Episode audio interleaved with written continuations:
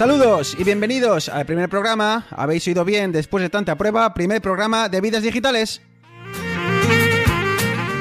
Un podcast donde tres amigos hablaremos de tecnología, de gadgets, de gaming, de Apple, de Windows, de Mac. Somos geeks y hablamos de lo que nos gusta.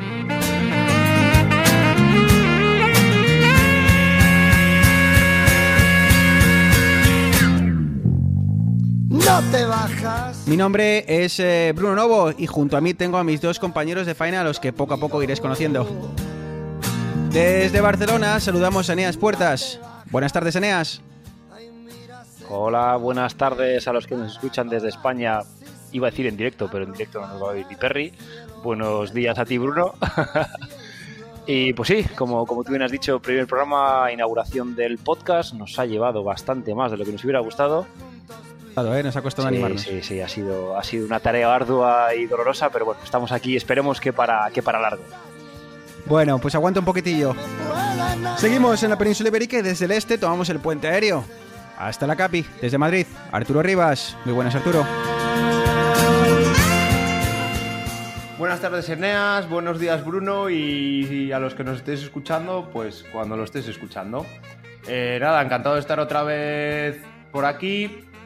Ya con muchas ganas, que se nos ha ido un poco, como decíais, el tiempo. Hasta grabar la primera versión oficial. Y nada, notaréis que me estáis oyendo, pero que me estáis oyendo bien, ¿vale?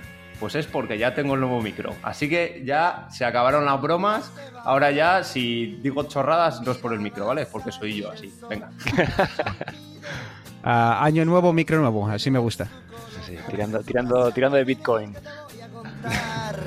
¿Y qué te puedo contar? Y bueno, tras presentar a los dos que más saben, quien nos habla, Bruno Novo, intentando coordinar un, un poquillo todo esto. Y bueno, si antes cogíamos el puente aéreo, ahora volamos unas cuantas horas más, saltamos el charco desde España hasta Norteamérica. Saludos desde Toronto. Así que nada, con las presentaciones de rigor hechas, todo listo y preparado, arrancamos.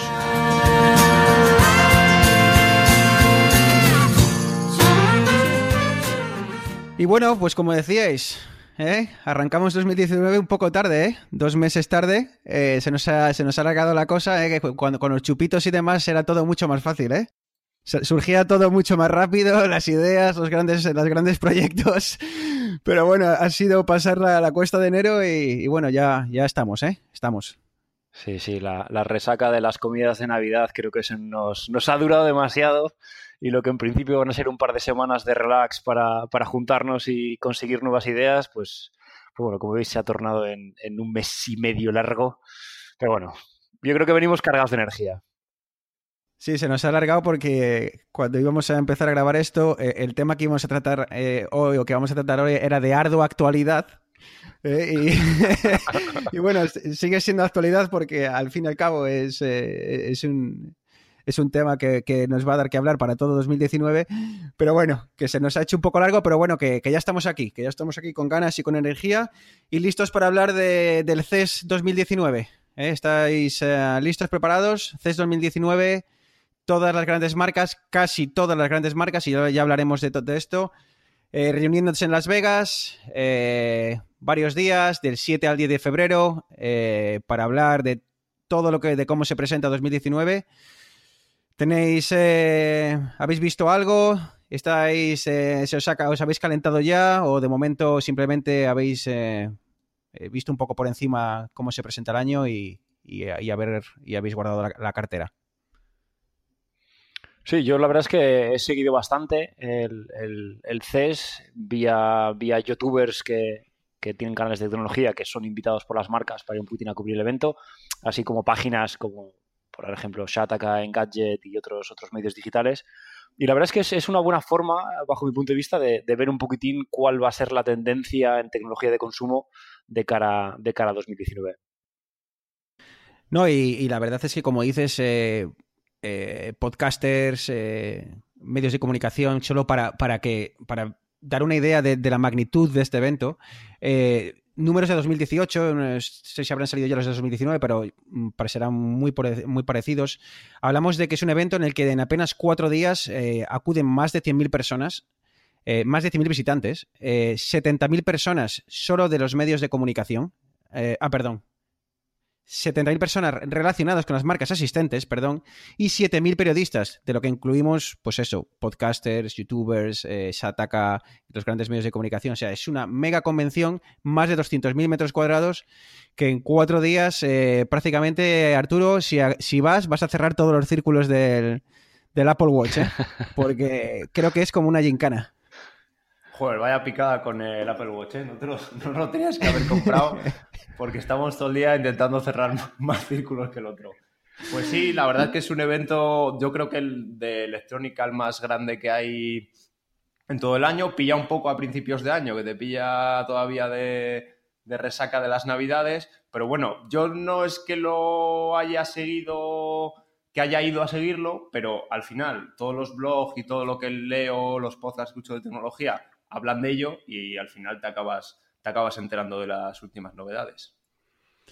Eh, Eneas, tú sé que eres más eh, de tecnología a nivel global. Me imagino que te encantaría pasar unos días por Las Vegas y, y visitarle el CES, que digamos 2020, por ejemplo.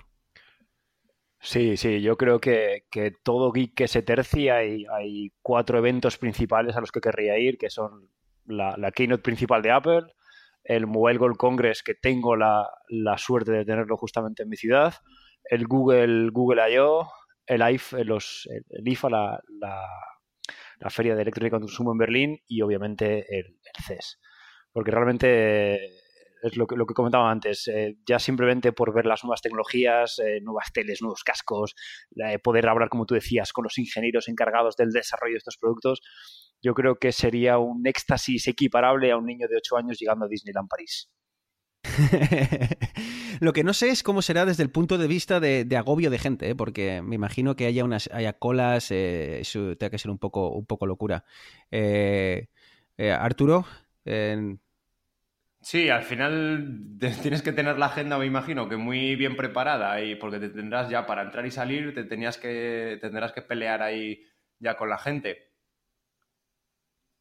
pero bueno, eh, no, hay, no hay mal que por bien no venga, Eneas. Tú te da igual si tienes que luchar para conseguir eh, un, un sitio en, en la primera fila, sin problema. Sí, el, problema de estas, ferias, o no el problema, la, pequeña diferenciación que hay es que generalmente el primer día suele ser solamente abierto a medios de comunicación, eh, youtubers, páginas web y demás. Y es a partir del segundo o tercer día cuando el público general puede, ir. Yo he tenido la suerte de ir hace dos años al Mobile World Congress y este año otra vez volveré a acudir al Mobile World Congress, así que espero poder daros noticias de primera mano. Y la verdad es que coincido contigo en que es un poco agobiante. Hay muchísima gente. Pero bueno, si no te importa hacer cola durante 15-20 minutos para poder probar la atracción de realidad virtual de Samsung, pues realmente es, es, es, una, es un evento muy divertido de, ir. Ahora, ahora que dices, luego, luego vamos a hablar un poco de- del tema de las smart homes, ¿verdad? Antes de que se me olvide el tema de Samsung, creo que hubo al- algún tema muy, muy gracioso de que de estas smart que, que preparan y creo que, no sé, era Samsung y no sé con qué asistente, me imagino que tengan implementado Alexa. Eh, estaban haciendo las demos y tal, ibas, bueno, pues algo así como que te metías en una especie de casa y te decían una demo y decían, eh, Alexa, hey, Alexa, enciende las luces y demás. Y no fallaba absolutamente todo el rato. O sea, que es lo que. Pero, pero bueno, algo, es nada, nada, sin más. Antes no quería que se me pasase esta anécdota. El otro día me hablaron de, a raíz de esto, del Happy Path. Es decir, muchas demos que haces. No, no de- suena, no suena nada bien esto, ¿eh? que haces El camino, el camino feliz este. Que haces demos de una aplicación o de un producto de lo que sea, pero siempre dirigidas por el sitio que sabes que funciona y que no te salgas de ahí. Hombre, y lo que no me sorprendería es que muchas veces todo esto esté eh, incluso, digamos que es que como un vídeo, prácticamente que esté todo hecho y que esté todo programado por, por, por defecto. Sí, es, es más como, como anécdota curiosa lo que decía Arturo, la presentación del primer iPhone. Eh, creo que la tuvieron que repetir cuatro o cinco veces porque era lo que decía Arturo, eran un, un- una secuencia de, de clics y de aplicaciones que había que abrir que se supone estaba a prueba de bombas y pues tenían dos o tres iPhone de, de, de backup y Steve Jobs creo que se, se mosqueó bastante porque no funcionó la primera. No, no, creo que el, el problema, di- dices dos, debían tener como seis o siete, porque el problema principal era, además de otros, el problema era que cada iPhone no podía estar más de tres o cuatro minutos funcionando porque se debía cargar la memoria y petaba, con lo cual tenían 6 o 7 iPhone y en cada uno fueron mostrando, pero tú si la ves, a lo mejor si te lo cuentan, sí, pero en directo imposible darte cuenta de que cada vez iban cogiendo un iPhone distinto. No, no, sí, no es solo todo lo que reluce. Pero bueno, eh, no sé, chicos, si queréis empezar por algún tema en concreto. Yo, por lo que he estado leyendo en, internet, eh, sobre todo este CES puede haber sido el CES de, las smart homes y de las casas inteligentes, de la domótica. Y, bueno, la verdad es que nos viene bastante bien porque es algo que hemos estado eh, tocando en las, en, las maquetas y, el que nos esté escuchando hoy por primera vez y le apetezca, bueno, pues eh, ir un poco para atrás y ver eh, los primeros programas que hemos grabado de prueba, verá que hemos estado hablando de, varios temas. Eh, por ejemplo, las Félix Hue de, de, Neas y demás, pero... Sí, sí, es, es, eso es una cosa curiosa que, que conforme iba, iba avanzando el CES, una, una de las noticias recurrentes que yo veía en las páginas web era el Smart Everything. Sea, este, esta compañía ha presentado una cafetera con inteligencia artificial y asistente de voz integrado con Alexa. Y em, pues eso, ya no te digo eh, aspiradores, lavadoras, frigoríficos. Yo creo que, que este año se les ha ido, bajo mi punto de vista, un poco de las manos que todo tenga asistente de voz y además tenga inteligencia artificial para poder eh, proveer de servicios avanzados. Creo que la clave la has dicho cuando has dicho cómo se llaman, cómo todo lo que funcionaba con Alexa. O sea, yo creo que la clave ha estado que tanto el Google Home como Alexa ya funcionan y permiten integrar, porque yo creo que el único que hacía cosas de estas y, la única gente que utilizaba al final esto era la gente que tenía Apple y que utilizaba HomeKit, que lleva ya muchos años. ¿Por qué? Porque el problema era que había una cafetera inteligente, un, pero cada una tenía su aplicación, entre ellas no se comunicaban. Y yo creo que el mercado ha explotado cuando eh, tanto Google como Amazon han hecho su propio sistema, además, con que vale, por 70 pavos te puedes hacer con, el de Alexa más barato. Y de esa manera ya tienes todo lo que te compres de domótica funcionando bajo el mismo paraguas, digamos. Y sí, antes de continuar un poco, porque lo volvamos a repetir varias veces, simplemente eh, vamos a dar un, poquito de, perspectiva. Eh, tres grandes eh, sistemas ahora de, asistentes inteligentes, ¿no? Por, decirlo de alguna manera. Eh, tenemos Siri por un lado, con Apple, y un, mundo un poco más restrictivo en cuanto a en, qué está implementado. Eh, tenemos Google con su asistente. ¿Tiene nombre el asistente de, de Google? Yo creo que no, ¿no? Es OK, Google y demás. Google, Home. Google y demás. Y bueno, y luego tenemos Alexa, que es el. Yo creo que es la. corregidme, pero yo creo que es la, la primera vez en la que, tras muchas pruebas de Amazon en el mundo de más allá de puras ventas, en el que ha intentado innovar con, con, con diferentes gadgets y demás, yo creo que es la primera vez en la que ha tomado ventaja y es y ha conseguido. Eh, bueno, vosotros que sois desarrolladores lo, lo sabréis mejor, pero no sé si ha facilitado mucho la implementación de su, de su asistente en otros dispositivos y ahora mismo yo creo que es el rival a batir en el mundo de las, de las eh, asistentes inteligentes. Sí, yo no sé, a, nivel de implementación no, te podría decir con seguridad, pero sí que es cierto que el boom de dispositivos que soportan Alexa eh, sobrepasa con creces todo lo que se ha visto hasta ahora de dispositivos que soportaban Google y, y iOS, bueno, en este caso HomeKit y Google Home. Yo creo que la cosa no es la, digamos, la sencillez, sino que es un sistema que viene como fuera de lo que es eh, Android o iOS. Es decir, que al final funciona para todos. Luego, pues que el altavoz valga 70 euros hace muchísimo, ¿vale?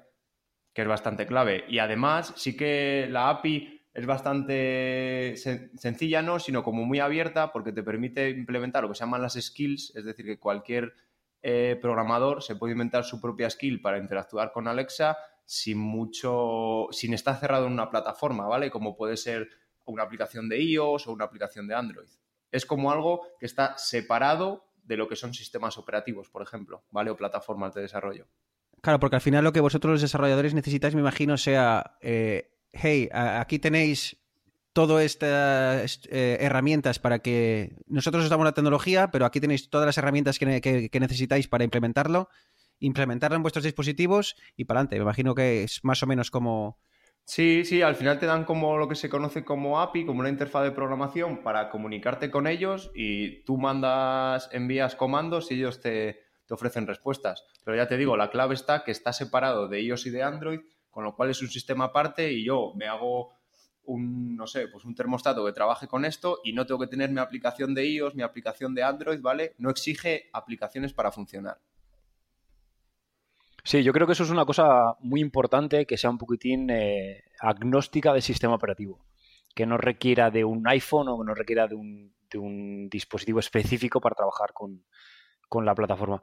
Y luego, yo no sé si habéis tenido la oportunidad de, utilizar, yo en concreto no, pero por lo que he visto en, en anuncios y vídeos por internet, eh, la interacción que hay con Alexa, yo no sé si es la voz que han elegido o qué, pero la verdad es que me parece bastante agradable de eh, el, Google el Google Home que tengo yo en casa cuando te responde a veces es como hace un robot. O sea, igual que igual que Siri, vamos. Sí, la, Alexa no, no, lo he probado, pero bueno, lo que sí he visto es que hay una diferencia enorme entre eh, Android y por lo menos el asistente de Google y, y Siri. Vamos, para mí Siri todavía está muy por detrás, ah, aunque se nos enfade Arturo.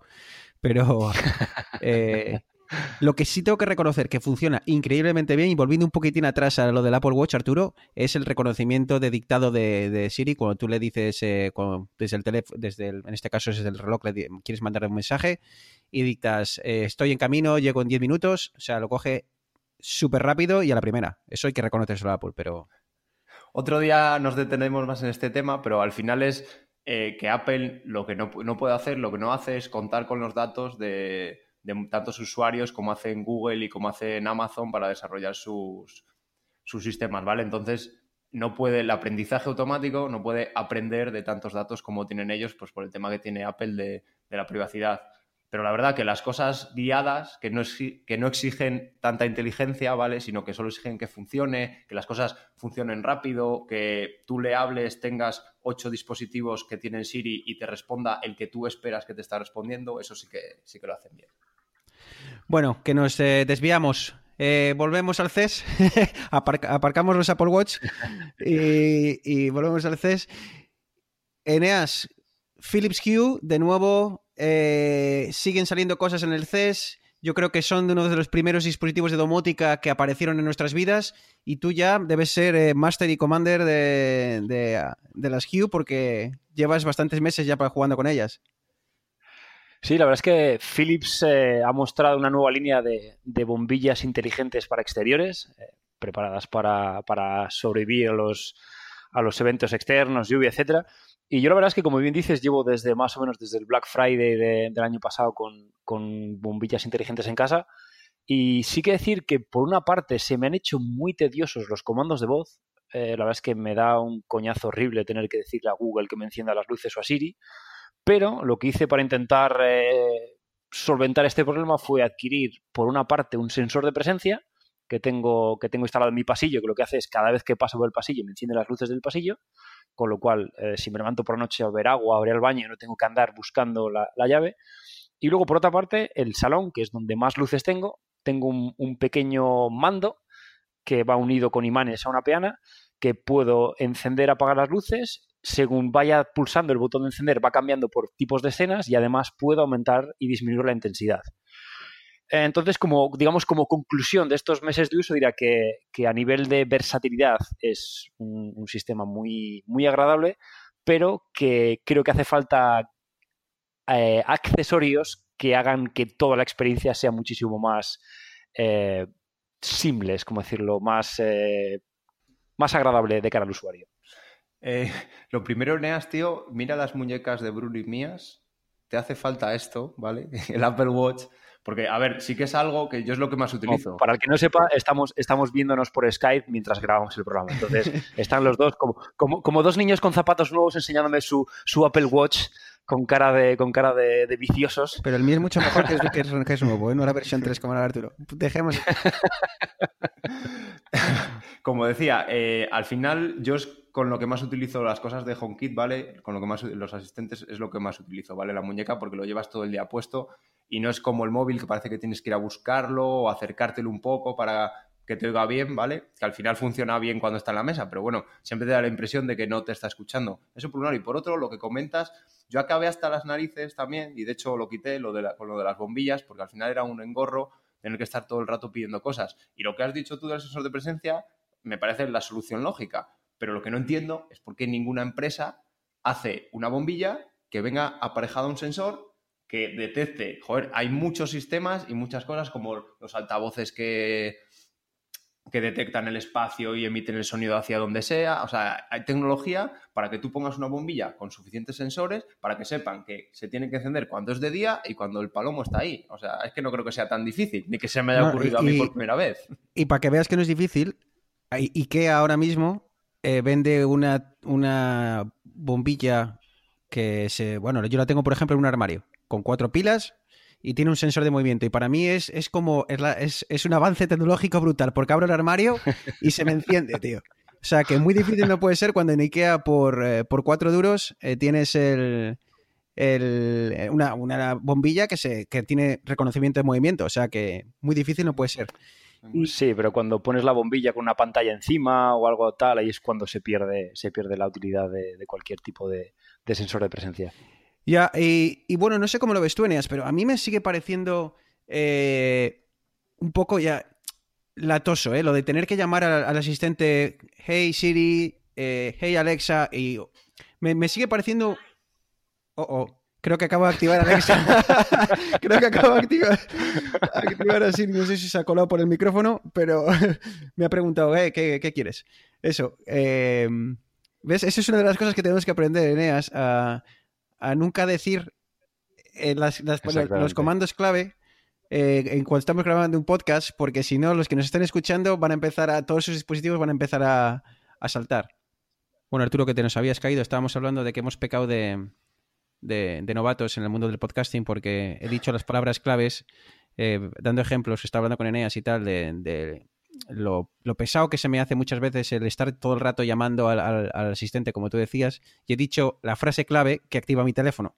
Entonces ha empezado esto a pitar todo, eh, mi teléfono empezó a gritar y me ha dicho qué necesitas y demás, ¿sabes?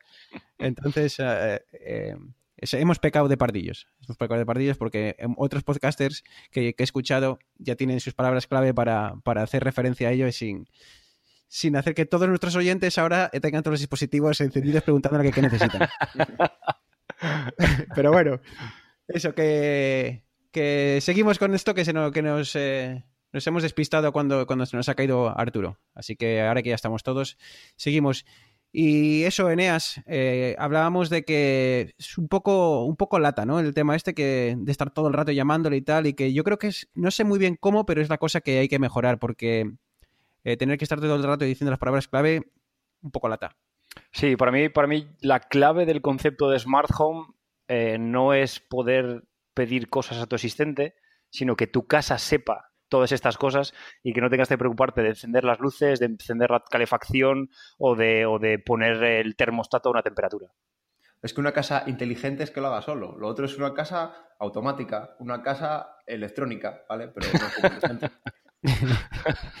Bueno, y entonces, eh, Arturo, por cierto, hablando de, electrónicas, eh, ¿qué tal tu termostato? Porque sé que te compraste uno hace tres meses y no sé si sigues pasando frío. Pues la verdad que muy contento. Eh, lo primero que más noto que no podía hacer con el otro es programarlo, ¿vale? Pues, pues lo programo por la mañana cuando me levanto y ya tengo calorcito. Y lo segundo es que cuando, por ejemplo, vas a llegar a casa, te pones media hora antes o cuando tengas pensado ir a casa y ya cuando llegas está la calefacción más caliente. Pero no Además, te el modelo que no tengo te- yo... Sí, ¿No te reconoce de la que tú llegas? eh, lo puedes poner, ¿vale? Con Siri puedes poner automatizaciones, pero como lo tengo puesto yo, no lo, no lo tengo puesto así. Porque lo bueno de esto es que tú las horas que le pones, ¿vale? Yo tengo el modelo, lo comenté en otros podcasts, en Letatmo, ¿vale? Que no solo puedes programar, o sea, no puedes, no solo puedes manejarlo, digamos, desde el móvil, desde internet, sino que además tiene funciones, ahora sí, inteligentes, ¿vale? Que lo que hace es calcula más o menos el coeficiente de variación de calor de tu casa y si tú le dices quiero a las 8 de la tarde 20 grados, pues él ya sabe cuándo tiene que encenderse para tener esos grados. Y lo que más, ya haré una, en algún podcast alguna review a fondo, pero lo que más me ha sorprendido es que tras el primer mes de uso me llegó un informe de cómo había sido el consumo y con un montón de datos. Todavía era el primer mes y claro, no tengo con qué comparar, pero la verdad es que estoy esperando al, al siguiente mes para ver exactamente los datos y si realmente con esto ahorras dinero. ¿Y el tema de, de, consumo eléctrico o consumo de gas, has notado algún tipo de variación en cuanto a consumes más, consumes menos? No, tengo, eh, tengo caldera de gas y la verdad que es, lo que pasa es que tampoco he tenido ciclos completos de facturación, entonces no lo sé, pero esto con esa manera, ¿vale? Eh, con lo de calcular el coeficiente y saber cuándo se tiene que apagar y cuándo no, pues esto de vernos es una mierda, pues no pares de hacerme señas, macho, y no sé qué decir, que parece esto un partido de eres, eres como una persiana, estás aquí dándonos el pitch de sales que vamos a acabar con un netasmo todos en casa. Pues no voy a comisión, macho, te lo dicho. Pues el caso que, que se supone que como hace esto del calor, ¿vale? Se apaga antes de llegar a la temperatura y cosas así y mejora la eficiencia. De hecho, no sé cuánto dicen, dicen que ahorras un 20% al año o algo así, pero bueno. Pero en, general estás, estás contento con, con, la compra, ¿no? Sí, sí, la verdad que sí. Porque antes ah, también venía de uno que no era nada programable, ¿vale? Pero... Mm. para ver cómo, cómo realmente eh, y, afecta al, consumo y demás, me imagino que necesites varios meses de, uso para, obtener una media, porque al final es, muy difícil. Y bueno, volvamos al CES un poco, que, que siempre nos encargamos enrollando. Eh, cerraduras inteligentes. ¿Qué ha pasado este año? Que solo se habla de, cerraduras inteligentes. Eh, cerraduras conectadas a Internet, cámara, altavoz, sensor de movimiento, notificaciones en el móvil. Sí, sí, es, es, es, la hostia ver, ver una cerradura con, con, una mirilla 4K. O sea, que le puedes ver los granos de la cara al repartidor que te está trayendo el paquete de Amazon. Entonces, eh, yo, bajo mi punto de vista, yo que vivo en, un edificio, en un bloque de pisos, eh, yo le veo cero utilidad. Yo creo que vosotros que vivís, bueno, Arturo, sobre todo que vive en una casa, es, será más útil poder controlar quién entra pero en mi caso, llamadme viejo, pero yo prefiero tener la llave de mi casa y no depender de internet, de, cerraduras electrónicas, lo que sea. Pero no, imagínate que tú, tú, y yo que vivimos en un edificio, que cada vez que pase alguien por delante de tu, de tu puerta, que puede ser cualquier vecino que va a su casa, te llegue una notificación pipi pipi que alguien está pasando en, tu puerta. O sea que me imagino que Arturo, que es el, la persona con mayor poder adquisitivo de este, de este grupo de podcasters. más pobre. Eh, el que más dinero debe, de hecho. ¿Sabes? Igual en, él encuentra una utilidad final a todo esto, pero, pero bueno, sí, la verdad es que eh, hay, cosas que molan, pero yo creo que es más para un mercado en el de casas individuales y demás, que bueno, pues está curioso. Yo en su día eh, lo vi, de hecho, lo la primera vez donde vi las cerraduras estas inteligentes, vamos, o con cámaras y demás, fue a Amazon, ¿vale? Porque lo que querían hacer es precisamente repartir paquetes de esa manera, porque es que esto para los usuarios de casa, o sea, para tu familia, ¿qué más te da? O sea, si es que, y para los ladrones, si ya ha entrado, ¿para qué le quiero ver la jeta? ¿Para ver qué me roba? Pues llevará un pasamontañas y me robará igual. O sea, la cosa es para eso, para dar. Lo bueno que tenían es que tú dabas como permiso solo al de Amazon, además te llegaba un vídeo para que vieras bien que el de Amazon le grababas dejando el paquete, cerraba la puerta y demás, ¿vale? Y esa sí que tendría sentido, pero para que todo el rato te llamen y demás, si es que tampoco la gente tiene móviles y si viene alguien a tu casa no te va a timbrar a la puerta como se hacía cuando éramos pequeños, o sea, te llama por el móvil si no estás. Sí, yo creo que eso es una de las cosas que, se nos está yendo las manos al intentar eh, que todo esté metido en el cloud. Porque hay cosas que sí que tienen bastante sentido. A mí el hecho de poder encender las luces estando fuera de casa me parece algo bastante útil, pero ¿qué necesidad tengo de saber si mi nevera ha bajado 3 grados la temperatura o si la señora de la limpieza ha pasado por mi relleno cuatro veces? No, y, algo todavía que, bueno, esto puede ser que nos guste más o menos, pero tema de seguridad. O sea, te imagínate que dices, va, voy a comprar esta que está de oferta aquí en el MediaMark, compro esta cerradura, ¿eh? que fue, la última actualización de firmware fue en 2016, y resulta que eh, por cualquier motivo se abre sola la puerta o es, eh, con un, es, muy fácil eh, saltarte la seguridad y, entrar en tu casa como quieren. O sea, hay que tener mucho cuidado con estas cosas. O peor, imagínate que es de Xiaomi o de Huawei y te mete publicidad, tío. y te mete spam. Te mete flyers. Te mete tienes flyers. Que, tienes que verte un anuncio, un anuncio de Mercadona para antes de entrar en casa. No, está, está, no, oye, que está muy curioso, ¿eh? que la verdad es que he visto algunas cosas que han tirado mucho de ingenio, había algunas eh, cerraduras que para casas de alquiler y demás, eh, bueno, eran como videocámaras que tú quitabas tu mirilla insertabas, insertabas ahí el, dispositivo y así no tenías que hacer obra en la, en la, puerta y demás. O sea que, bueno, la verdad es que estaba. Está eh, muy curioso. Bueno, creo que por lo que veo no vamos a aquí a comprar cerraduras inteligentes de momento. Eh, no sé si eh, en el mundo de la cocina, no sé cómo, si sois muy de cocinar y tal, pero he visto que Whirlpool, por ejemplo, presentaba un horno transparente, o sea, un, horno tal cual eh, lo conocemos, pero cuya, cuyo cristal era una pantalla LCD. De forma que te mostraba ahí la receta que ibas a hacer, te mostraba el resultado final, te, te enseñaba el pollo, cómo tenía que quedar y, luego ya tú ibas, y también era táctil, entonces tú podías ir eh, pasando, marcando los pasos que habías hecho y demás. A ver, quién es, a ver quién es el listo que teniendo un horno a 220 grados toca el cristal de la puerta para avanzar la página de la receta. a ver, pero eso lo que no entiendo es que parece que es que reinventar la rueda. ¿Y qué diferencia hay de eso a tenerlo en un iPad y mirar la receta en el iPad que está al lado del horno? Es que no sé. o, seamos, o seamos barrocos y tiremos de un libro de cocina. Vaya, o sea... es un libro? ¿Qué es eso, macho? Vidas digitales echando, echando por tierra la, tecnología y pidiendo volver al libro de recetas tradicional. hablando de, del tema de, de, las casas inteligentes de Samsung, el otro día estuve en una y, el, micrófono, y el micrófono, perdón, el, el frigorífico que tenían tenía una cámara, de forma que tú veías, tú podías ver desde fuera del micrófono lo que del micrófono, del frigorífico, eh, podías ver eh, perfectamente lo que tenías dentro sin abrir la puerta. ¿Vale? Y no solo eso.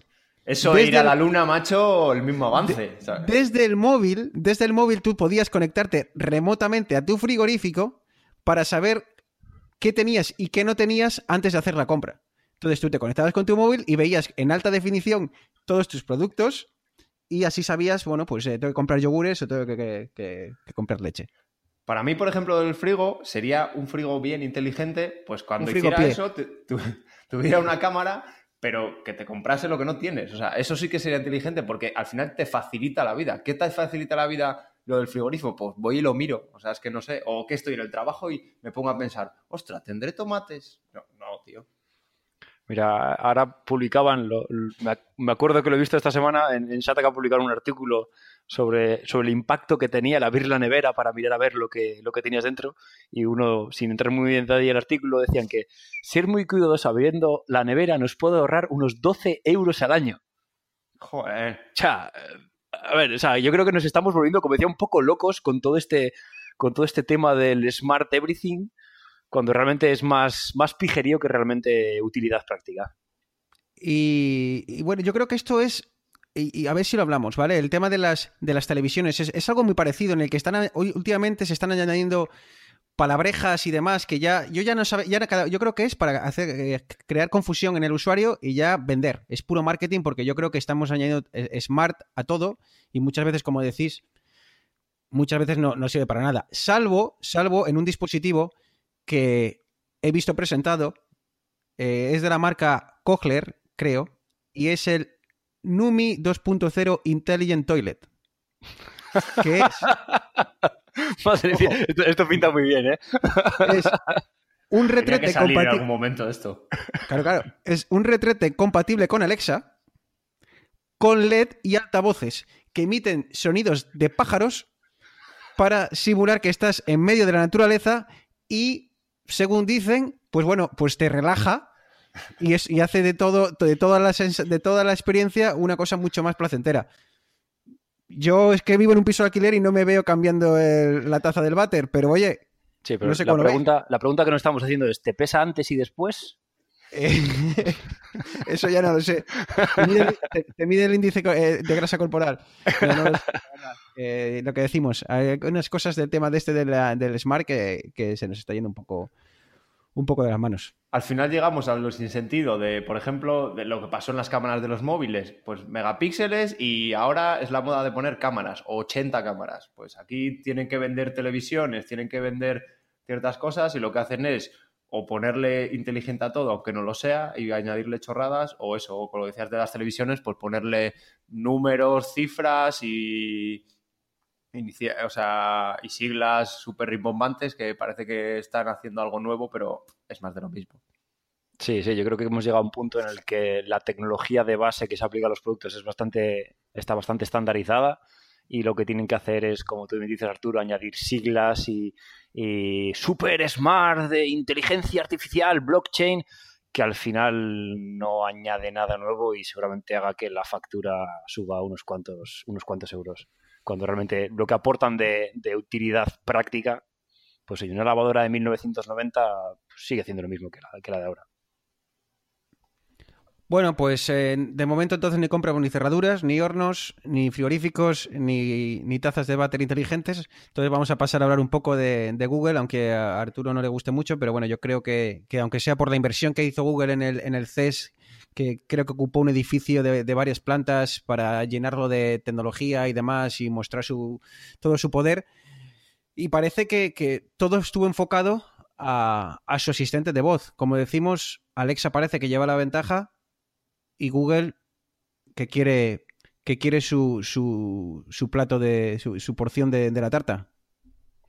Sí, es que este es, este es un mercado que yo creo que lo hemos comentado ya alguna vez en, en algún podcast anterior, que es muy goloso, muy goloso para estas compañías, estas grandes compañías, porque les sirve como un aglutinador de servicios, porque ya no es simplemente que puedas crear un evento en tu calendario o, añadir una alarma, sino que ya te permite interactuar con más productos, con más servicios que al final lo que hacen es, es crear un valor añadido a estos, a estos, asistentes y que hacen que Google venda más licencias, que Amazon pueda asociar más productos a su servicio de compra, a su servicio de ventas, etc. Entonces, nadie quiere ser el último en, en tener algo en, en su plataforma.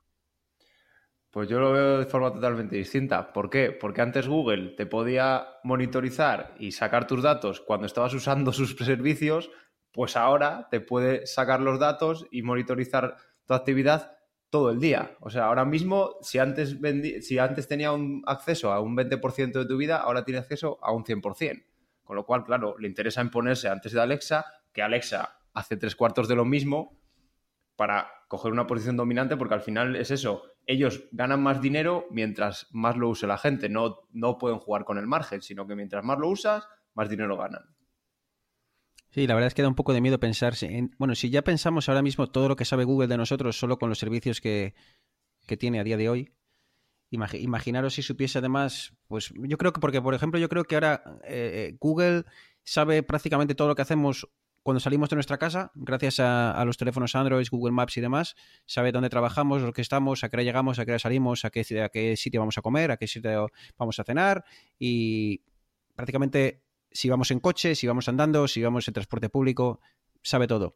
Yo creo que ahora lo que está intentando es llamar a la puerta de nuestra casa, que le abramos la puerta y que empiece a saber además qué es lo que hacemos en casa, porque yo creo que ahí hasta a, día de hoy eh, es ahí donde menos información tiene porque el dispositivo se suele quedar en un lado a no ser de que utilicemos eh, asistentes.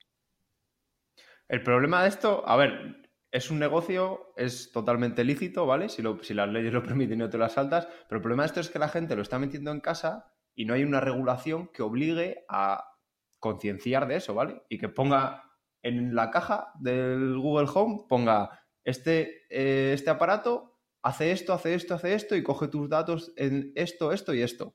A mí esa es la parte que me parece mal, porque a ver, el negocio es un negocio cualquiera. Mira, yo te voy a dar los productos incluso casi por debajo de coste.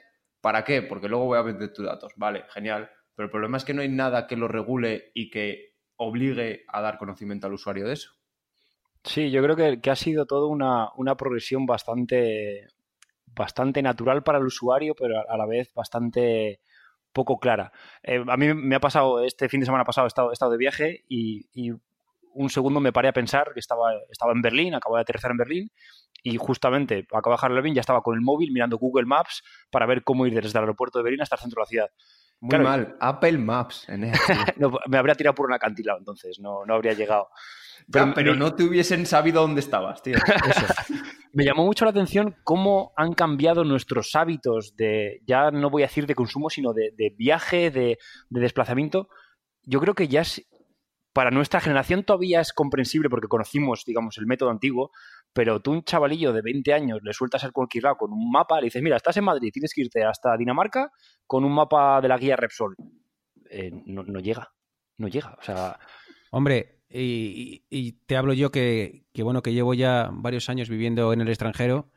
eh, si me dices qué dos tecnologías han cambiado tu forma de, bueno, o, o han simplificado tu vida en el extranjero, una fue Skype, sin duda, eh, Sí. que esa, pues, eh, pues a día de hoy, yo creo que no hay nada que me, que, que- que- me haya acercado tanto a casa como ha sido Skype, en el que, bueno, pues bueno, aquí estamos ahora hablando, ¿no? Y, y otra ha sido Google Maps. Eh, ahora, ahora ya sale Apple Maps y demás, y bueno, pues otras, otras, pero eh, la facilidad que nos da, que me da a mí el saber que esté donde esté, eh, aquí en Canadá, sé llegar a casa y sé si este sitio de comida está bien, si este sitio, o bueno, incluso en- encuéntrame un zapatero, ¿sabes? Porque pues llegas aquí y todo lo que en- en, eh, hasta ahora te parecía sencillo, que era ir a comprar el pan, aquí dices, ¿y dónde compro el pan aquí? Entonces, eh, soy súper usuario de, de, ah, de Google Maps. Creo que no tiene rival eh, por mucho que, que Apple lo intente, sobre todo en el tema de los establecimientos. Y, y la verdad descanse, es que se- descanse en paz, páginas amarillas. Hombre, es que es, es increíble. Y el feedback de los usuarios y que ahora eh, Sí. Google encima... Que bueno, pues obviamente se basa a de, de coger información de los usuarios. Sabe cuándo, yo sé eh, a qué hora allí está un establecimiento más ocupado de gente, cuándo es mejor hora para ir. Eh, es, la cantidad de información que hay Google- en Google Maps es, es- es increíble. Y bueno, tampoco vamos a ser tan negativos. eh, eh, cosas útiles, y hablando de esto que Eneas de viajar y en el que Google ha hecho hincapié, ha presentado un traductor que esto os va a recordar a una presentación que hizo hace mucho tiempo.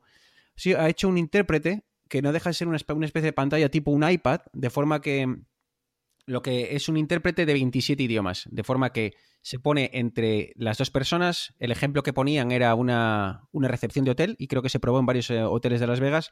Era eso, llega eh, un, un nuevo... eh, una no- ¿Cómo se dice? Inquilino, no creo que sea para un Cliente. Google huésped. Perdóname si tengo estos lapsus mentales. El inglés y el español me está creando unos grandes problemas en, en la calidad de mi español. ¿eh? O sea que eh, llega un nuevo huésped y, y hacían la prueba eso de, de- de traducir eh, con este intérprete. Entonces, hombre, la verdad es que ralentiza un poco porque es, tú hablas en tu idioma, el aparato lo recibe y lo traduce, la otra persona lo escucha, contesta y, y viceversa, ¿no? Es un poco lento, pero no sé, ¿os acordáis de que hace mucho tiempo presentó unos auriculares que yo creo que una vez más, eh, como todos los servicios que presenta Google, acaban en la nada y, y desaparecen y, y nadie se acuerda, ¿no? Ahora podemos hablar de esto, de Google Plus y demás, pero bueno, Sí, que, yo, yo que recuerdo. Google hace unos servicios que están muy bien, ¿eh? Algunos están muy bien. Sí, sí, yo recuerdo hecho, la, la creo que a un presentación de. Skype de pago, perdón, hay un Skype de pago, yo creo que te hace traducción simultánea, o a lo No, mejor me he incluso el flipado, gratuito pero creo hace que- mucho sí, tiempo. Sí, sí, el Google, el Skype creo que ya lo hace, pero incluso no de pago, ¿eh? Creo que de por sí ya, ya, ya lo, lo hace. No sé si en todas las plataformas, pero creo que en ordenador eh, era capaz de hacer traducción simultánea. ¿Cómo y de qué calidad? No lo sé, pero sí he visto que, que lo hacía. Sí, no, yo, yo quería decir que yo recuerdo la, la presentación de los auriculares que hacían traducción pseudo simultánea de, de- de conversaciones. Y es de estas cosas que dices, hostia, realmente, realmente hay tecnología que está preparada para facilitarnos las cosas. Que ya no son cosas tan superfluas, sino que realmente están preparadas para hacer la vida más sencilla. Pero bueno, como tú dices, era un producto, no sé, no me acuerdo cuánto valían, pero creo que era una pasta. Y pues, como tú dices, al final acabó en el cajón de Google Plus Sí. Y demás, y demás eh, cosas. y otros muchos. Y yo creo que al final eso va a ser lo que determine que una tecnología eh, si- sea simplemente y demás, más allá de, de chorradas como ese retrete que hablábamos. Pero al final es eso que, que el usuario toma porque le simplifica la vida y no le supone una barrera extra para, de aprendizaje o de o demás, como todo el rato tener que llamar a tu asistente. Eso está claro que, bueno, está bien para jugar, pero no es útil. O sea, el- en el momento en el que, se, en el que hay una barrera que, que te impide la, la interacción con la tecnología es cuando no va a triunfar. Y ahí vemos un claro ejemplo. Google Maps es que está ahí y, y nadie lo ha, lo ha discutido porque es ya parte de, parte de nuestra vida. Correcto. Eh, no sé, ¿queréis tocar algún tema más? ¿O hablamos que volvemos a ese tema que dijimos de que habían estado todas las empresas, casi todas las empresas en el CES, porque, como siempre, Apple no está en el CES. Eh, igual Arturo tiene algo más información, pero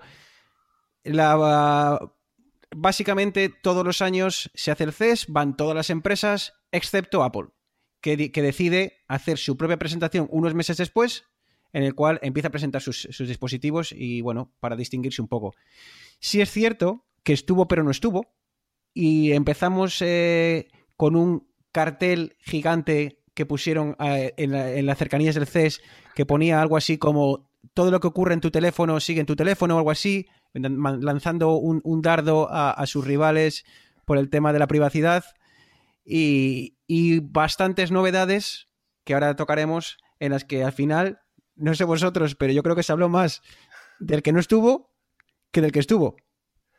A ver, lo del cartel fue un puntazo. La verdad es que ahí, o sea, Apple otra cosa no, pero el tema de marketing y todo ese tipo de cosas lo, lo, tiene muy bien orquestado.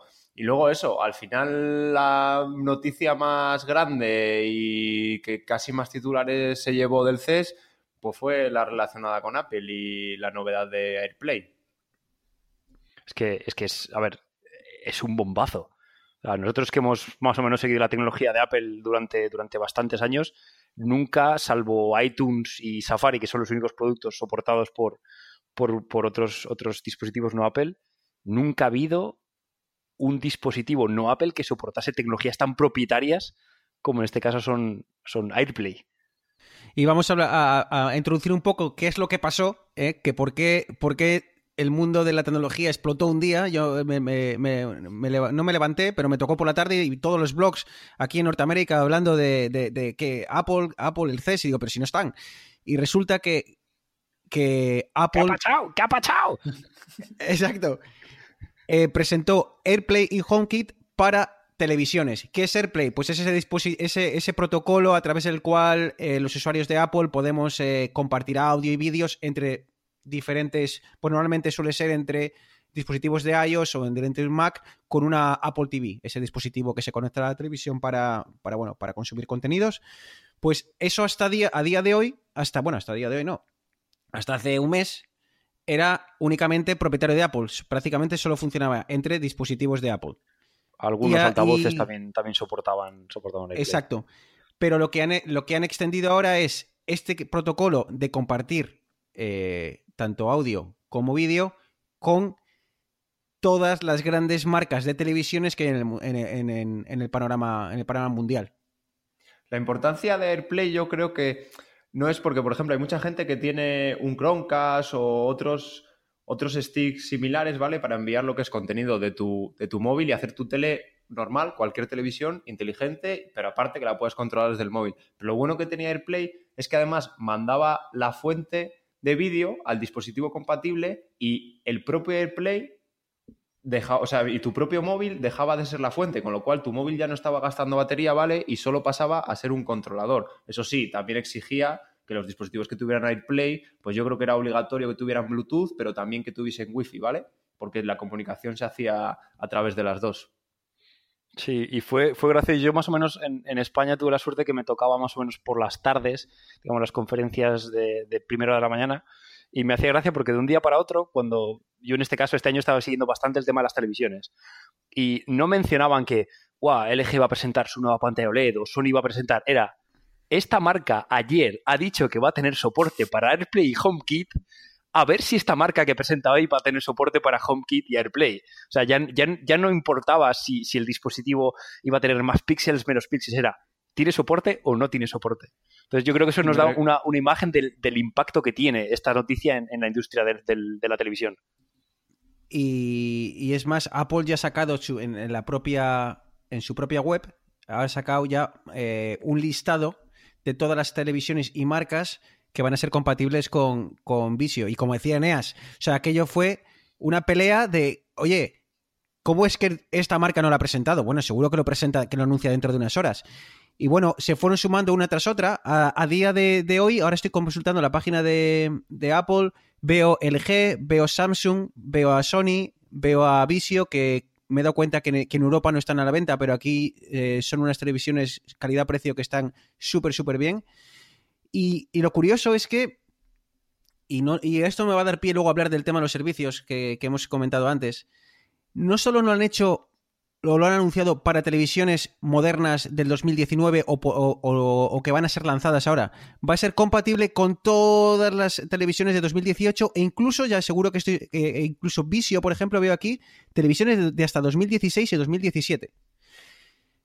Y esto yo creo que nos da pie a hacia dónde se está moviendo Apple y lo que muchos llaman está Apple convirtiéndose en una empresa de servicios y lo que busca ahora es tener la mayor plataforma de posibles eh, dispositivos que sean compatibles con sus servicios y, que, a través de los cuales se puedan eh, consumir los servicios que seguramente en 2019 estemos a punto de, de- de ver eh, lanzar. Un apuntillo muy rápido antes de pasar a la parte de servicios. Es que esto fue rollo hype que hay, por ejemplo, cuando incorporan nuevos bancos Apple Pay, que todo el mundo está diciendo, joder, yo tengo un banco, macho, que no acepta Apple Pay. Y luego ves en Twitter que la gente les pone a parir y demás, y cuando anuncian uno parece que están dando un bombazo, cuando hay Apple Pay está desde hace, desde hace un montón. Y yo, por ejemplo, en este caso, esa parte la seguí muy de cerca porque yo tengo televisiones LG, ¿vale? De hace años, y mi problema es que voy a poner la cocina y, es que me tengo que comprar un Apple TV para poder tener AirPlay, me tengo que comprar un cacharro de 180 euros, que no tiene mucho sentido. Ahora, cuando empecemos con los servicios, siempre, siempre está la pregunta, ¿qué va a pasar ahora con el Apple TV? Porque si toda esa gente que solo tiene un Apple TV para usar AirPlay, ¿qué va a pasar con el Apple TV? Y porque es que además no solo presentaron AirPlay, además las televisiones de Samsung van a incluir por defecto iTunes, tanto para películas como para series. De forma que, o sea, esto ya es de locos. Las televisiones de Samsung, gran rival de Apple, al menos en la venta de teléfonos, aunque luego tienen mil negocios por detrás haciendo procesadores y demás, pero bueno, gran super rival de, Apple, donde unos hacen eh, anuncios en televisión, donde se ríen unos de otros y demás. Samsung va a ser la primera televisión que va a tener contenido directo de Apple por defecto en, en sus televisiones, de forma que tú vas a poder comprar y ver tu contenido de películas y de series a través de una aplicación que, va a ser- que creo que se va a llamar iTunes Movies y iTunes eh, TV o iTunes eh, TV Shows, que, en el que vas a poder, eh, como digo, comprar contenido directamente de la, de la marca de la manzana. Sí, es que como, como muy bien hemos hablado muchas veces en este podcast, eh, estamos eh, llegando a una época en la que el precio de la tecnología es, un poco exorbitado. Entonces la gente ya no cambia de móvil cada año, ya no cambia de móvil cada dos años. Y un poquitín el, el- rumbo que está llevando la, la industria es no tanto de proveer eh, dispositivos, sino de proveer servicios con los que luego pueda cobrarte más dinero por ellos. El ejemplo más claro, Apple yo creo que- que es casi estoy seguro al 100% que es la compañía con más cash, que más dinero tiene. Creo que tenía más dinero que el gobierno de Estados Unidos, creo que leí en algún, en algún caso. Estaban comentando que Apple podía comprar Tesla y que Apple podía comprar Netflix. Eh, parémonos un segundo a pensar. Apple, una de las empresas que tiene una base de dispositivos en el mercado, yo creo que a nivel mundial debe ser de las que más distribuidas es- están, que compre la primera plataforma de distribución de contenidos online de vídeo. Eh, Yo creo que eso sería el bombazo de 2019. Para que os hagáis una idea, he, mirado rápidamente, he encontrado un dato que, bueno, es de noviembre de 2018, o sea, no, será, no es el último, pero para que hagáis una idea, Apple tiene 237 mil millones de dólares en cash, en mano. O sea, cosa que, Así, debajo del colchón. claro, entonces, es eso que es siempre en las, en las escuelas de, de- de economía siempre dicen que nunca tienes que tener dinero en cash, tienes que tenerlo produciendo.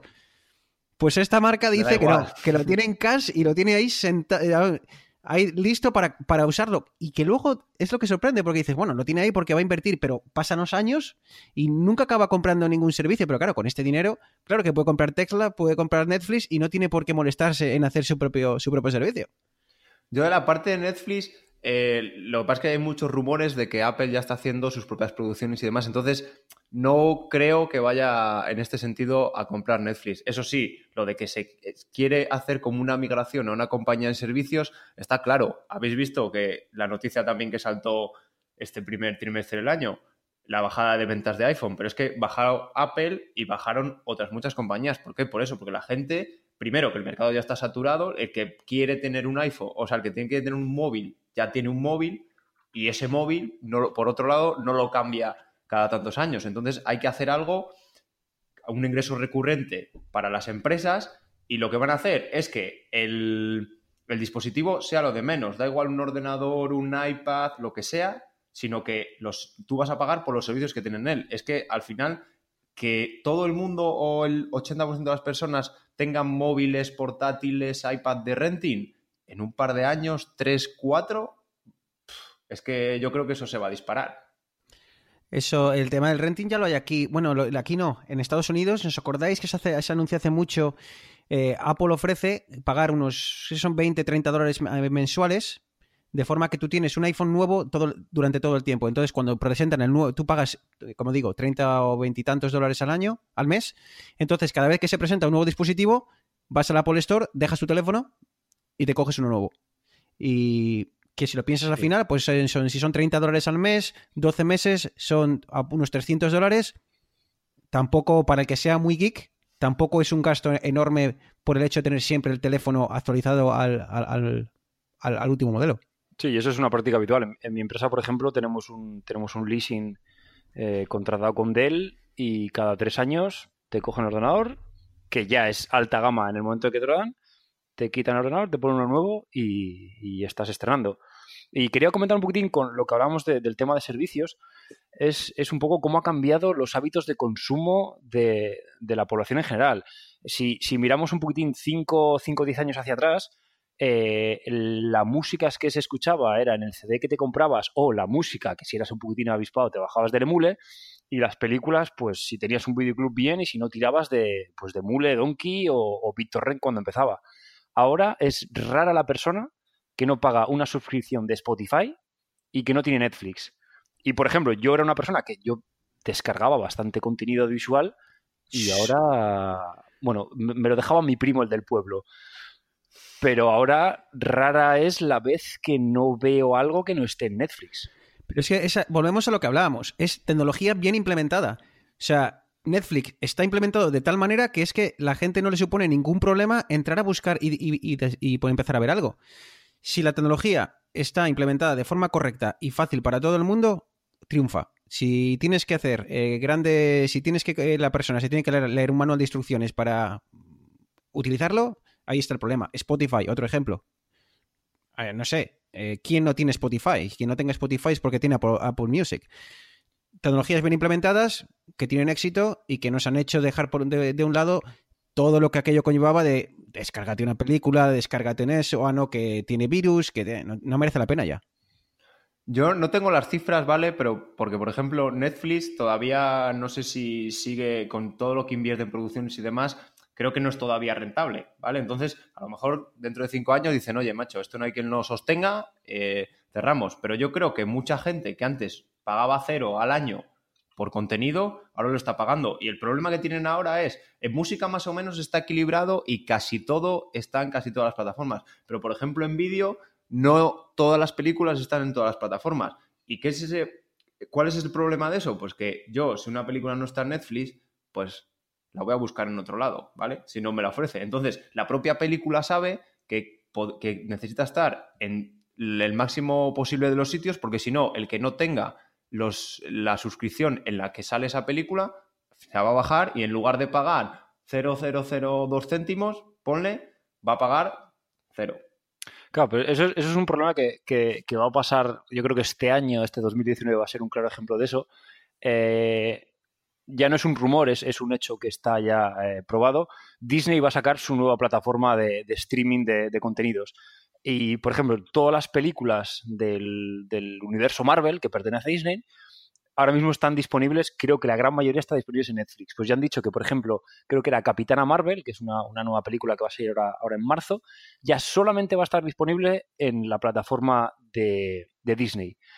Esto para mí supone un problema, un problema sobre todo a nivel de dinero, porque pongamos que eres un friki de la serie, si quieres ver Juego de Tronos, pero también quieres ver Luke Cage y Jessica Jones, y luego también quieres ver eh, The Man in the High Castle, y además quieres verte la película de Los Vengadores. estamos hablando que tienes que pagarte cuatro suscripciones a Disney, HBO, Netflix y Amazon y ya estamos hablando de, de, pues eso, de 50 a 60 euros al mes, más luego Spotify y ponte que luego, pues yo que sé, quieras tener una tarifa plana de, no sé, de tintorería online, por ejemplo. A ver, el, tema es que yo creo que eso el mercado acabará regulando, eh, ajustándose solo. O sea, cuando te tengas que suscribir a 17 servicios para, para poder ver series, pues la gente no se suscribirá, tendrán que bajar precios y, y acabaremos, pues en vez de pagando 10, eh, pagando pues igual 5 de la mitad para, por, por cada servicio. Y mientras haga competencia vamos bien. Porque ¿cuál sería el problema opuesto? Que no saliese en competencia, ¿no? Y es el miedo que tengo yo con Netflix, que ya lo estamos viendo. Netflix salía a un precio muy asequible y cada año, poco a poco, una subida de un euro, de dos euros, de cinco dólares.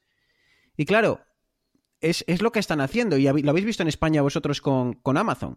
Eh, Amazon antes, creo que en España, ¿cuánto costaba? ¿10, 12, 19, 15 euros? 19,90.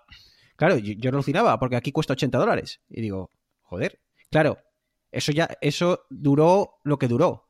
Claro, lo que quieren es, es que el gran público se suscriba y, y, luego ir apretándole un poco las tuercas año a año, ¿no? Y cuando ya se han acostumbrado a la comodidad de tener un servicio de envío en el mismo día o en, en apenas 24 horas, pues que les cueste más decir que no y que sigan y sigan pagando poco a poco. Y ese es el problema. Necesitamos servicio y necesitamos competencia. Por eso cuando hablamos de Samsung, de Android y de iPhone y tal, yo lo celebro porque mayor competencia, eh, mejor para, para, el usuario. Yo creo que al final lo que van a atender es que van a estar todo disponible en todos los sitios y donde van a ganar más uno que otro, yo creo que es pues en que el que produzca el contenido le va a salir bastante más barato la licencia, ¿vale? Que lo que luego va a cobrar los demás por, por mostrar su contenido. Y luego, en lo que dices de Amazon, ayer me ha pasado una cosa que he flipado. Yo pago Amazon Prime, tengo Amazon Prime Video pero ayer me saltó un puñetero anuncio cuando fui a ver una película. Eso me mosquea sí. sobremanera. O sea, sí, se me, me estás cobrando, mamón. Hablando bueno, de Amazon tiene Prime, que, meter, tiene que meter la cuña en algún lado. ¿Os acordáis que el otro día me mandó una carta a Amazon? Y me dijo, hey, que tienes Amazon Video y nunca lo usas. ¿Entra alguna vez? ¿Sabes? Y me mandó una carta por correo y me llegó a casa y me dijo, eh, Bruno, venga, tío, tira un poco de Amazon Video, que está aquí, ve, ve, ve un poco, un poco ese Top Gear, ¿no? O algo así, que es el... Bueno, ahora se llama GT, Pues mira, bajarme 20 pavos la suscripción, tío, y no me lo deis, ¿sabes? Y no me lo deis, claro, ese es el problema, sí, ¿no? Sí, sí, sí, es totalmente de acuerdo. Pues nada, hemos hablado un poco del CES, hemos hablado un poco de tazas de baño inteligentes, hemos hablado de los que han estado en el CES, de los que no han estado, de las novedades de Apple, de servicios, televisiones un poco. Y ya nos acercamos a la hora, que de momento es el límite que nos hemos puesto. Y yo creo que, a no ser de que os quede algo, empezamos a, bajar el telón, chicos. Sí, yo creo que como, primer podcast oficial, creo que bueno, hemos, hemos, creo que hemos puesto todas las cartas encima de la mesa, se nos ha visto un poco el plumero de que, de que unos más que otros. Y bueno, esperemos que esto, que esto sea la tónica general de una conversación distendida entre amigos hablando de, de tecnología. Se me ha olvidado comentar algo. Que no solo estamos de estreno de, de podcast aquí a nivel mundial, ¿sabes? Eh, que tenemos cuenta de Twitter. Y no hemos dicho nada. ¿Eh? V de podcast de, barra... de tantas vueltas. Claro, V de podcast barra baja es. V de podcast barra baja es o V corta de podcast barra baja es para si alguien nos escucha desde Latinoamérica. Chicos, venga, ¿eh? Al pajarito azul, ¿eh? Vamos aquí, arriba a la derecha, buscamos V de podcast barra baja es y le damos a seguir y nos mandáis un saludito. De momento no sois muy duros. ¿eh? que estamos en el primer programa, estamos ajustando tornillos todavía. Eh, hemos tenido a, al pobre Arturo que se ha caído en medio de la grabación. Que en siete maquetas no se ha caído ni una vez internet, en el estreno ha pasado. Claro, claro, así que no seáis muy duros, ¿vale? Pero ya sabéis, V de podcast barra baja es en Twitter, entráis, os, os, eh, nos añadís, nos mandáis eh, un saludito y lo agradeceremos. Y ya luego dentro de unos capítulos, cuando ya estemos un poco más frescos, ya nos podéis tirar un poco eh, una, alguna, alguna piedra o algo así, pero de momento no seáis muy duros.